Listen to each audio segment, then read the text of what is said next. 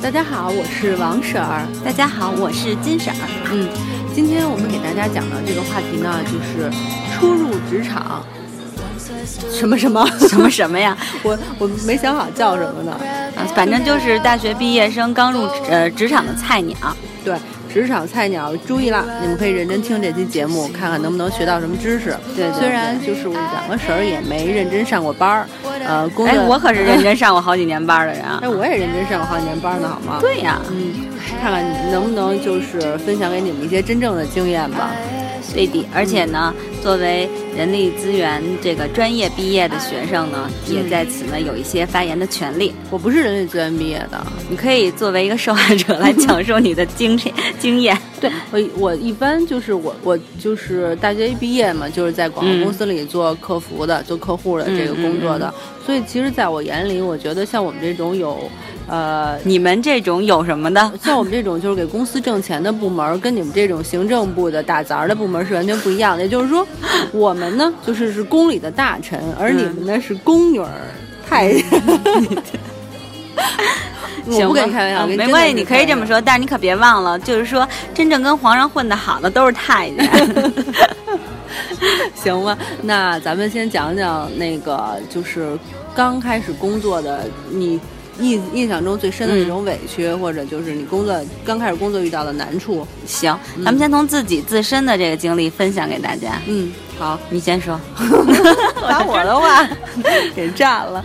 行，那个，因为我刚才不是跟大家说了吗？我就是一开始工作就是在广告公司做客户的，但是不知道为什么做着做着，现在流落到现在这种地步。对，你说你这个人缘不好啊，然后同事缘也不好。嗯，哎，我同事缘真的挺，老板缘也不好。真是挺一般的，待会儿再给你讲那个同事之间的关系。先讲工作吧，我印象特深，就是我曾经做过一份工作，那份工作真的是特别忙。嗯，呃，早晨九点上班不能迟到，晚上通常情况下没有意外都会加班到晚上十点才能下班。嗯，我觉得好多在广告公司工作的人都应该有这种经历吧？对，就是加班就是常事儿，不加班才是就是意外呢这种。因为你们是伺候客户的嘛，对，客户需要你就永远都得顶上，类似这种工作。然后我记得那会儿有一次啊，有一个客户，人家客户本来就挺难缠的，我就挺不愿意跟他接触的，但是也没办法呀，得伺候人家呀。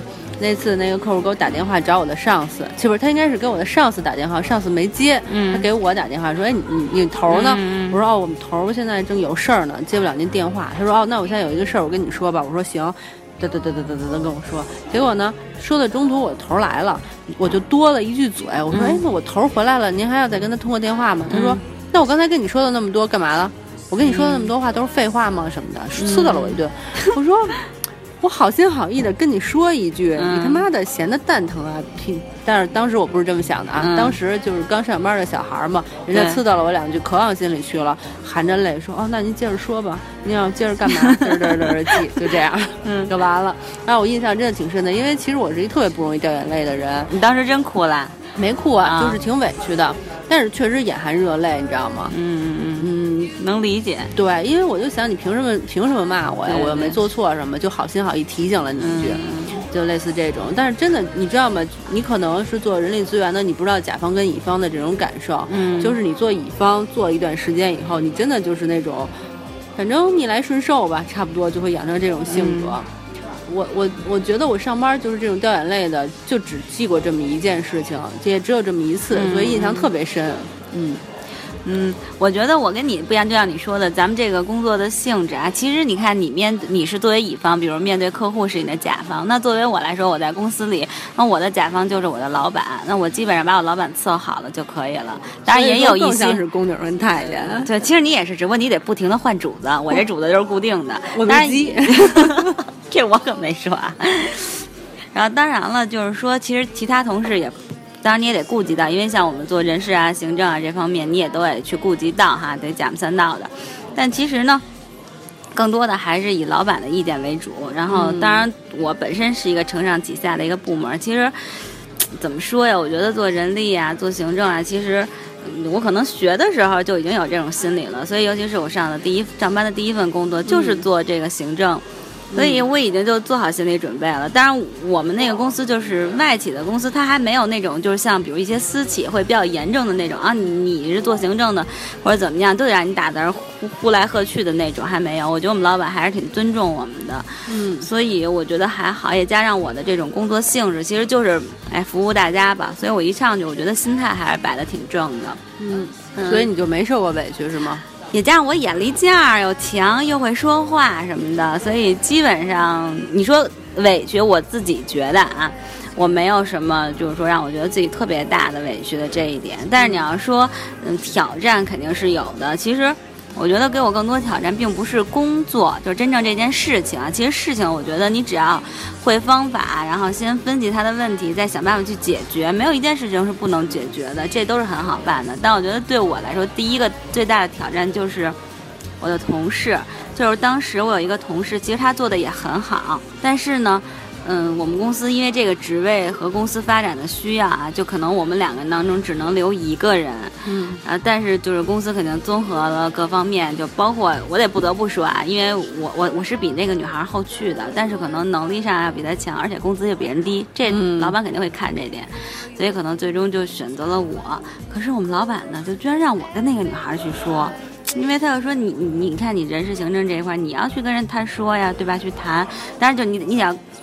把这件事先告诉他怎么着的，然后如果后期比如说有什么需要的，让老板再出面。嗯，这是我第一次哎，就面对这种情况的时候，那女孩都哭了。我当时跟她说的时候，其实那个时候作为一个菜鸟，你真的不知道怎么面对这个问题，让我想起了杜拉拉。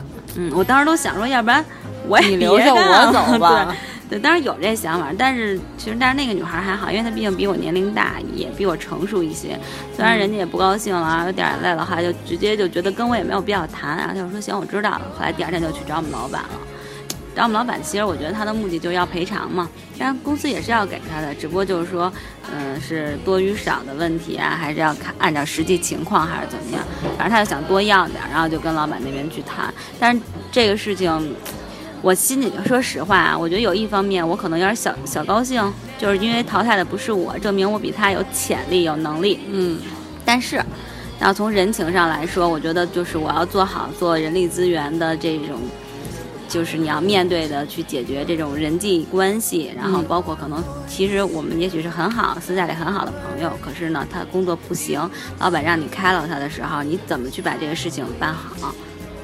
这个对我来说，其实到现在为止都是很大的挑战，尤其像我又性格比较直啊，有的时候，嗯，所以就是反正我都跟同事关系都挺好的，有很多时候，所以你怎么开口跟人说这些话呀？这我就不知道了，我又没试过。就是你得掰开了揉碎了，动之以情，晓之以理呗。其实我觉得真是没必要，那个工作嘛，就是给给你钱你干活的事情，有什么可掰开了揉碎了？又不是结婚。我我觉得没必要啊，当然这是我自己觉得了。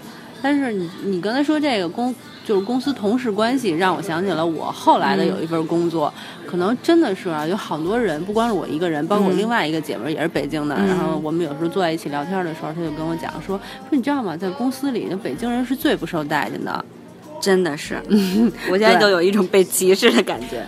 其实人家不是歧视你，是略含嫉妒的那种。对，说真的是这样，就是我印象特别深。我我在其中有一份有一份工作，在一个公司里呢，我的头不是北京人，但而且他是那种就是怎么说呢，特别阴险的那么一个人。然后北京女孩就不是北京女孩，北京人在公司一般都是那种牛逼哄哄，谁都不吝的吧？差不多都是那样。反正我是我那姐妹也特闲吝的，嘴特贱，对 对。然后我们开会的时候吧，我经常性的欺负她，当着好多人的面，因为那女的真挺傻逼的啊，肉唧唧的说话，我真挺烦她的，而且特别虚伪。所以呢，反正噎过他很多次，他就跟更大的领导说我不配合他的工作。嗯，我们领导那领导就说他要不配合你工作，你把他开了呗什么的。当然了，他也没把我开了。嗯，他是你的上级啊？他是我的上级啊。然后呢，我就自己辞职了，因为我觉得人家特傻逼。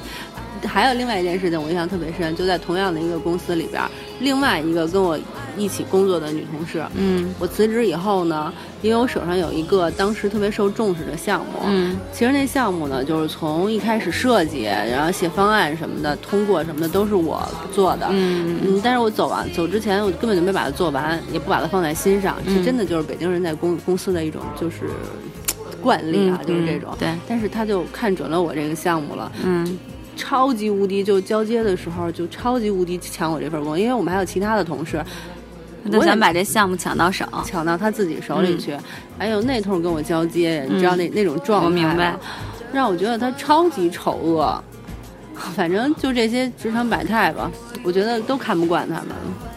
嗯，但是仔细想想，他们也挺不容易的，为了在这公司立对。对对，这个我特别有感触。就是之前我在一个公司里边，然后呢，当时有一个人跟我们都是同样的职位，嗯然后呢，你就会发现他会背地里给你使绊儿。但说实话，北京孩子不会这样，他会、嗯可能我会当你面儿骂你两句，说。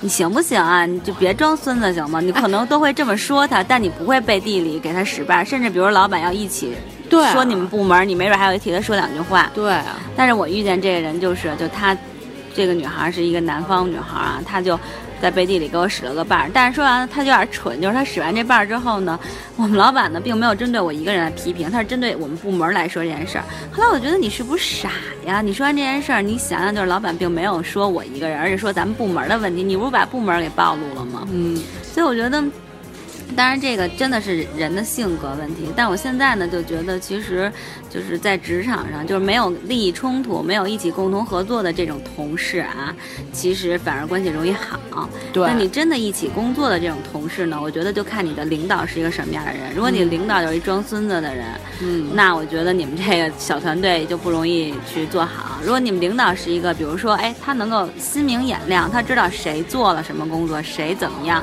其实我觉得你不用担心自己做的工作会被别人抢走啊，嗯或者你们老板看不到啊什么的。嗯，你说的这个也有道理。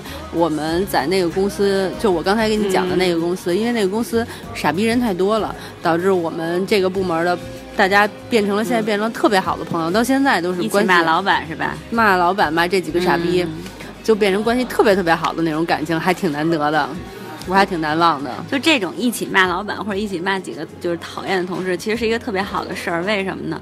就是说本身其实说老板和员工就永远是一个对立的关系。嗯然后你如果能够你们共同找到一个敌人，其实你们之间的这个友谊就会更稳固。嗯，你说的对。咱们俩就是讲了这么多回忆啊，嗯。咱们也别陷在回忆里，咱们给大家讲讲，就是说作为一个刚入职的新人，你给他讲一些就是他需要注意的，或者你一些真正的经验给他、嗯建。议是吧？嗯，对，嗯，怎么着？你先来思？，你先来，我得让着你，你先来。行行行，嗯，那我先讲一个我特别想分享的一点吧，就是职场的新人，你们一一入职呢，你们无论是你的老板还是你的上司，嗯包括人力资源的那些人，是你暗指我吗？暗讽我？他真的会跟你画饼，他会跟你说，对你只要干好了，就会怎么样怎么样，我们公司未来会有怎么样怎么样的发展，别听他们的。你们就如果相信我的话，啊如果你们真的是那么有不听他们的，听你的。对对对对，那么有梦想的话，那我不拦着你们。但是实事求是的来讲的话，能兑现的少。嗯他们画饼就是为了让你们更努力的工作，让你们无偿的给公司加班。嗯但是只有拿到手的钱才是钱，嗯老板嘴里的钱都叫扯淡。嗯，嗯，你们一定要记住这一点。好，你说完了。嗯这一第一条哈，嗯因为我跟王婶的角度吧不同，然后我就从人力资源的角度上来来分享一下。但其实我人力资源做的也挺差的啊，说实话。嗯，嗯，但是我始终认为，就是第一点，就是说你的能力其实是很重要的，对那吧？当然了。就哦，对，我刚才说那个呢，你们一定要在你有能力的前提下，如果你是一个废物的话，人家爱画什么就画什么，你就忍了是吧。能要你就不错了。对对对对。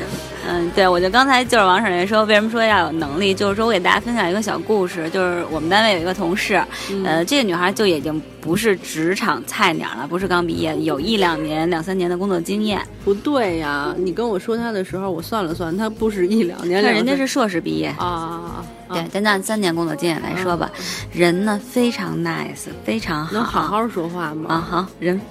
非常好，我们这个都得这样，然后嗯。非常好。然后呢，平时跟你在一起呢，大家也有说有笑的，然后你们聊天儿，私底下也都很聊得来。嗯。但是就是在工作上，你一开始，比如他来了之后呢，可能他会，你会觉得，哎，你可能对工作环境不熟悉，工作内容不了解，你要做的这些任务呢都不是很清晰。没关系，那我从人力的角度上，然后呢，包括我们公司，就是他的部门的同事都一起帮助他。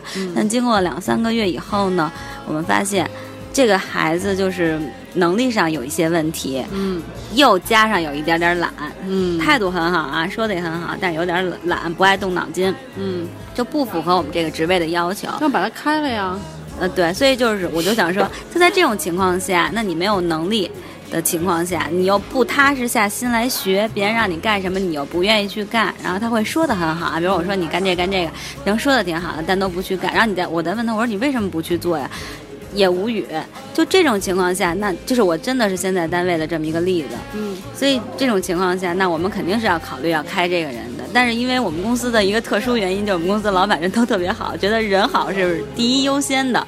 但是你的能力，不叫人好，在我的眼那个但是你知道，说实话，是我我我我们老板啊，真的实话跟我说的，就是，他就说，他说我觉得这小姑娘人不错呀，挺好的。他说我们要不要再考虑多给她点时间呀？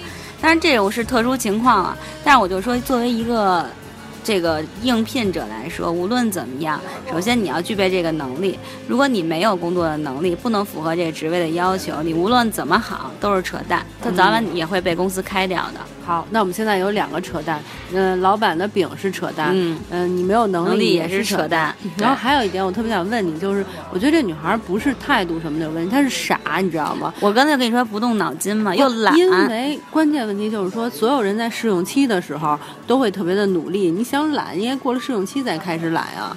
所以我就觉得他所以他就是傻又笨又傻又懒。哎呀，不知道，算了。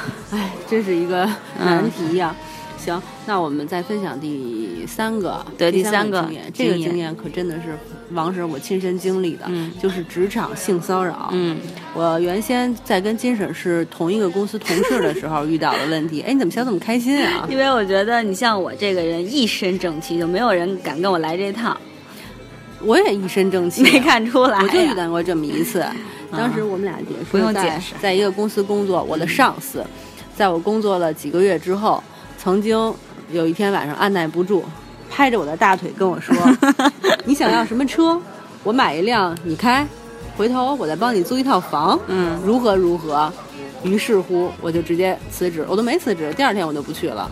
那你你不要，你当时应该告诉我，你去啊？我要啊，给我买辆车，我跟他说我要一什么呀，兰博基尼什么什么的，我得跟他说一下。现在北京房价这么贵，想当年后悔了吧？嗯，一点都不后悔。嗯，所以我其实就是想跟大家说，我觉得女孩在工作上面经常会遇到这种问题。但是，如果你自愿的话，或者你觉得这是你的一个上升的方式，那我们就不管了。如果你不愿意的话，我觉得你也不用像我一样选择辞职，你就直接跟他说你不愿意。其实他比你还怕呢。当时我倒也不是因为怕，我是觉得有点恶心，不想再看见那个人了，就走了。但其实我觉得，对于刚入职的女孩来讲的话，你真的没有必要为了这种恶心的事牺牲你自己的、就是对对对对对，大胆说出来，对，就是大不了就不干了嘛。对呀，而且你完全没有必要不干呀，是他怕的，所以我觉得没有关系。但是有一个问题，你知道吗？就是你说到这个问题，我得说一个现实的例子，就是说你要看这个人对公司来说是一个什么状态。比如说像你刚才说咱们那个公司的人，这个人，这个，人如果说他当时真的已经对你进行了性骚扰，已经构成犯罪，那你可能告他，公司也许会开除他，因为嗯他已经造成了有刑事案件了，对吧？嗯但如果说，比如说你们没有，你把这没有继承的事实，你把这件事情散播出去或者怎么样的，哦但他的地位在公司来说要比你高很多，嗯而且公司也很需要这样的人，他是冲在前线的这么一个人员，公司可能会想保他而不想保你。哎，对，这点我怎么没有想到啊？所以我就刚才说那个问题，就是说，如果你想用这种方法上升，你就可以这样；如果你不想，就大不了就走人嘛。就像王婶儿，她不就你不就选择走，我就不干了呗。老娘不想不陪你玩了，就这样。对对对，想现在想想，确实觉得这个人挺恶心的，不应该这样轻易的就放过他。对，因为真的是在职场上，并不像我们上学的时候或者生活中啊、那么简单。其实公司肯定要从整个大盘的这个全局去考虑。当然，我觉得如果是一个好的公司，一个正直的公司，那这种人公司其实是不应该要的。但但是对 but 那就不知道了。但是告诉你们一个好消息，现在基本没有正直的公司。哎，对不？我觉得我我之前的公司还是挺正直的，我我觉得只要你能给公司带来业绩，你干嘛都行。也还还是会看的。一些其实外企外企的公司会差不多得了，行好一，点咱们接着讲下一条。啊、下一条我给大家介绍的哈，嗯其实我是想说，如果你是一个真的是一个菜鸟的话啊，嗯第一，我觉得你要是上班以后，您就踏踏实实的把自己的心态放低，别耍那么多花招，老老实实的，领导让干嘛就干嘛，多学习东西，因为每一个人都是从你这一步熬上来的，别人坐在你的头上，其实也是因为别人工作了很多年，有了一定的能力熬熬上来，对吧？是说你们公司又开始有那种不不知高低的那种菜鸟来了吗？那倒没有，我不会找那种人的。就是，反正我只是给大家一个建议，就说你心态要调整好，别觉得我在家我妈伺候我怎么着的，我在家也什么都不干，我到单位照样搬砖。我只是举个例子啊，嗯就说这事儿真的是这样的，所以就是你的心态要好，你牛逼，你就说我要比他干得好，老板要提拔你，让你做你的领导的领导，那是你牛逼，还是靠本事说话，对吧？嗯你要不行，然后那我觉得你来了以后，大家放好。摆正好心态，嗯但是现在的职场，说实话没有那么单纯，嗯你可以说，你你要就是说心里会装事儿，眼睛会看事儿，但是不要就是说你一个菜鸟就表现得很精啊，很势利啊。这种情况在新的公司刚入职的时候是不招人喜欢的，哦，这样你也立不住脚啊。对老员工分分钟把你给搞定对，所以你就把你的一些精啊或者耍心眼这种，我觉得可以收一收。一开始吃点亏不是大问题，对吧？但是你长期以后，你有了自己的能力地位的时候，你说我再怎么样，那就是正常的你的职场的一个行为。嗯，我觉得就是这个。哎，那我觉得咱们分享的经验也已经很多了吧？嗯，嗯对我还有一个最后小小的经验，怎么没完没了、啊？好不容易跟大家说一会儿话，唠会儿天儿的。嗯要是我觉得啊，就是大家还是尽量的根据自己的性格和喜好去选择这个工作。为什么？比如说你就是一个不爱说话、性格特别内向的人，你非要去做销售，嗯其实到头来呢，你可能是会失败的。嗯就这种情况，你又不能符合职位的要求，甚至你可能应聘不上，嗯然后你自己又做不好。与其这样呢，不如就是说大家选择适合自己性格的这个工作。你这么说，我就有一个迷思，你帮帮我解答一下。嚯，嗯，可以，就是我一直都觉得我是一个很内向、不太爱说话的人，可是。就是在我从前应应聘的时候，有好多好多人都跟我说我特别适合做销售，我特别想知道为什么。我也有你这个迷思，因为我应聘的时候，大家也劝我做销售，对，但是我觉得我们两个简直就是 我少言寡语，我也觉得是，抑郁症患者。对对对，特别沉默，一看电影就哭。但是因为你知道吧，就是我是感觉，就首先第一，你的气质给人感觉就是哎，让人特别有一种依赖和信赖感。其次呢，虽然你话不多，但你每句话呢都说到点儿上。对吧？一针见血，能够特别清晰地表达出你的观点和意见。其次，特别有说服力，让大家就觉得，哎，这个女孩又让人信任，又有说服力，那就代表了你们公司的一个形象。这当然长得又漂亮，大家就觉得这么一个好的人，这么一个全才，公司就觉得可能你当公司的这种。形象代言呀、或者什么走出去，就你只要站在那儿，客户可能就想买你们的东西，所以我觉得他想让你做销售。你这样给我回答问题，我我我我都不知道怎么接了其。实我突然也有点想吐。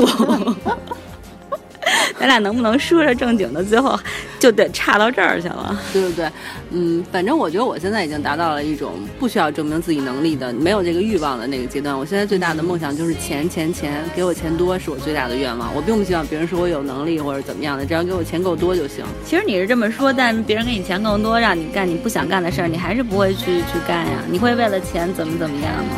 得看 得看 我也得看给多少钱。你呢，我不会说得看多少钱啊，就你跟我差不多是吗？应该吧？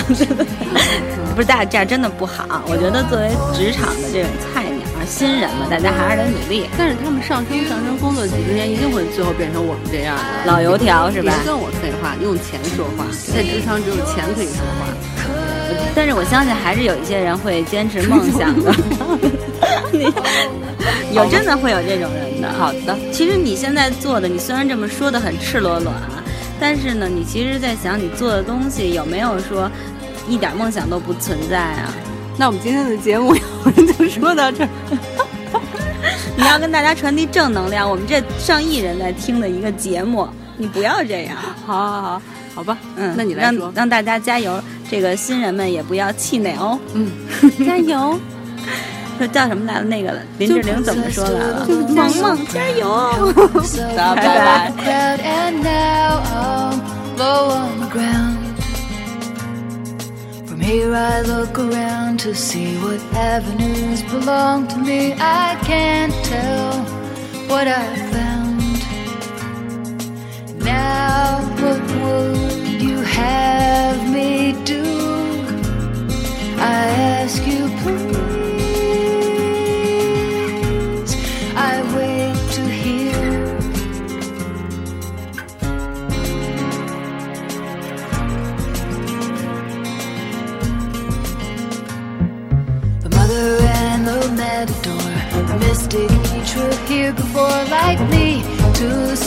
You down. You appear without a face, disappear but leave your trace. I feel your unseen frown.